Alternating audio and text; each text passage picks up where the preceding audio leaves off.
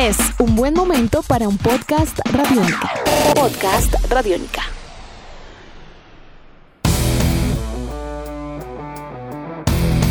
La carrera deportiva de Tatiana Calderón ha sido un constante proceso de aprendizaje con eh, muchos objetivos que se han cumplido en el camino. Hoy por hoy, cuando el deporte está empezando a buscar alternativas para seguir funcionando, esta piloto colombiana no ha dejado de competir y de prepararse. Como todo deportista de alto rendimiento, también tiene su propia visión de lo que está pasando y de lo que puede llegar a pasar. Esto es Tribuna Radiónica. En el mundo de los deportes a motor, la tecnología en épocas de pandemia ha permitido que sus pilotos se mantengan activos. De hecho, y desde antes de la llegada del COVID-19 a sus vidas, los simuladores de carreras formaban y forman aún parte del entrenamiento y de la formación como tal del atleta. Una de las referentes colombianas del automovilismo mundial es Tatiana Calderón y por estos días se encuentra altamente concentrada en las carreras simuladas o sim racing. De hecho, el pasado fin de semana debutó en una de ellas. Pues bien, Tatiana nos acompaña en Tribuna Radiónica, es un honor de hecho que nos acompañe. Y bueno, lo primero que le preguntamos a Tatiana, ¿cómo le fue en este debut, en estas carreras por simuladores que están en este momento también manteniendo buena parte de la atención de los amantes de los deportes a motor? Bueno, creo que ha sido una gran experiencia, obviamente es bastante diferente a la realidad y bueno, haciendo mi primera carrera contra muchos que llevan ya los dos meses de, de cuarentena entrenando, no fue nada fácil, pero creo que hay que usarlo como una herramienta para pues mantener la atención, para tener esa parte de competitividad que de todas formas pues hace falta en las carreras, el concentrarse por tanto tiempo y, de todas formas eso, competir es lo que más nos hace falta y bueno, eran pilotos de muchísimo nivel en las pistas. Entonces, la verdad creo que, que fue una muy buena experiencia. Tengo muchas cosas todavía por mejorar porque tiene sus trucos cada software eh, en el que uno pues se inscriba a jugar en la carrera. Y bueno, creo que es una forma de, de seguir entrenando mientras estamos viviendo esta situación. El mundo del automovilismo está pendiente por estos días del inicio de la temporada. De hecho, las últimas informaciones apuntan a que el próximo 5 de julio se ondeará la bandera cuadros en Austria, bajo estrictos protocolos sanitarios como era de esperarse. ¿Qué tanto puede cambiar el automovilismo a raíz de esta pandemia que golpea al mundo entero? Hemos hablado de las repercusiones en los deportes olímpicos, también en el fútbol, pero en cuanto al automovilismo como tal, acudimos a una especialista en el tema y Tatiana nos da su opinión al respecto.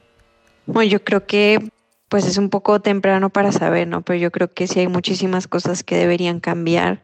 Creo que debería ser más asequible el deporte, no, no ser tan caro, porque la verdad es que para llegar a las categorías grandes eh, se necesitan muchos patrocinadores, mucho apoyo económico y bueno, obviamente toda esta situación va a hacer que se replanteen muchas cosas y ojalá que sea para mejor y pues hacer que precisamente este deporte pues sea más asequible para muchísima más gente y empezando por reducir esos presupuestos creo que sería una gran enseñanza de, de lo que todos estamos viviendo en este momento y de que obviamente pues serán momentos difíciles económicamente hablando cuando esto termine.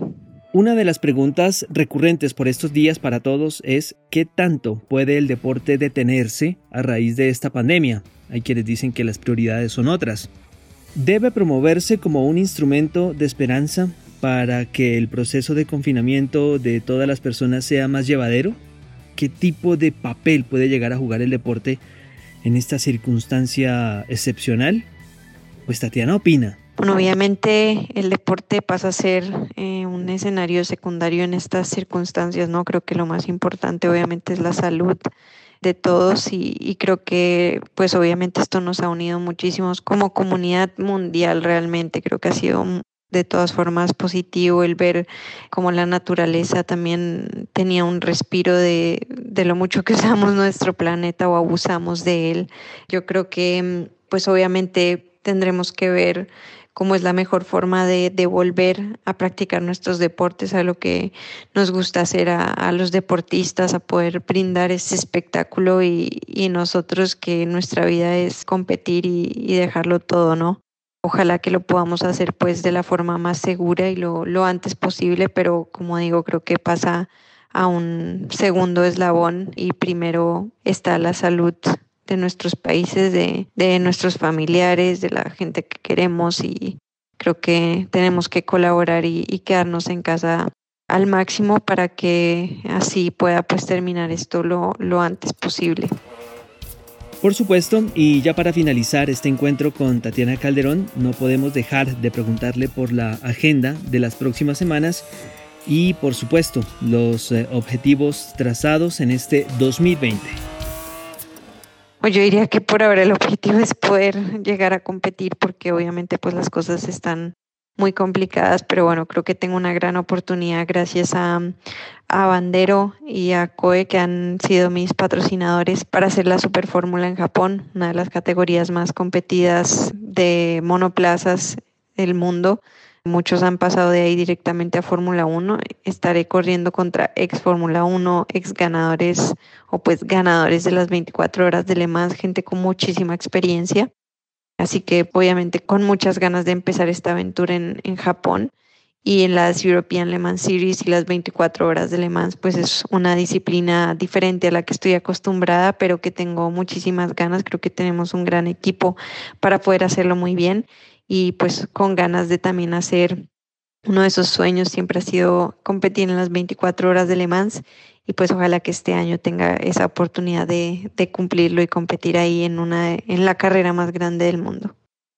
Bueno, las próximas semanas, como lo vengo también haciendo desde que empezó la cuarentena, no es pues aprovechar este tiempo para entrenar.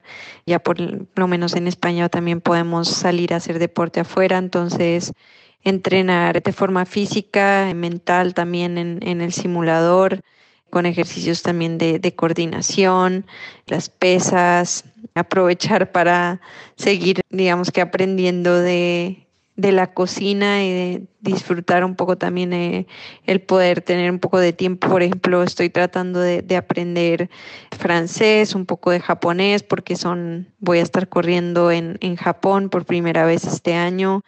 También pues estoy con un equipo francés en el European Le Mans Series entonces, aprovechando el tiempo al máximo para eso, para hacer una buena pretemporada y pues obviamente con ganas de poder volver lo antes posible, pero por ahora pues ver si, hay otras carreras online eh, y seguir preparándome física y mentalmente y también en el simulador. Edición de este podcast a cargo de Juan Pablo Pérez. Mi nombre es Juan Pablo Coronado y pronto estaremos de vuelta en una próxima edición de Tribuna Radiónica. Nuestros podcasts están en radionica.rocks, en iTunes, en RTVC Play y en nuestra app Radionica para Android y iPhone. Podcast Radionica.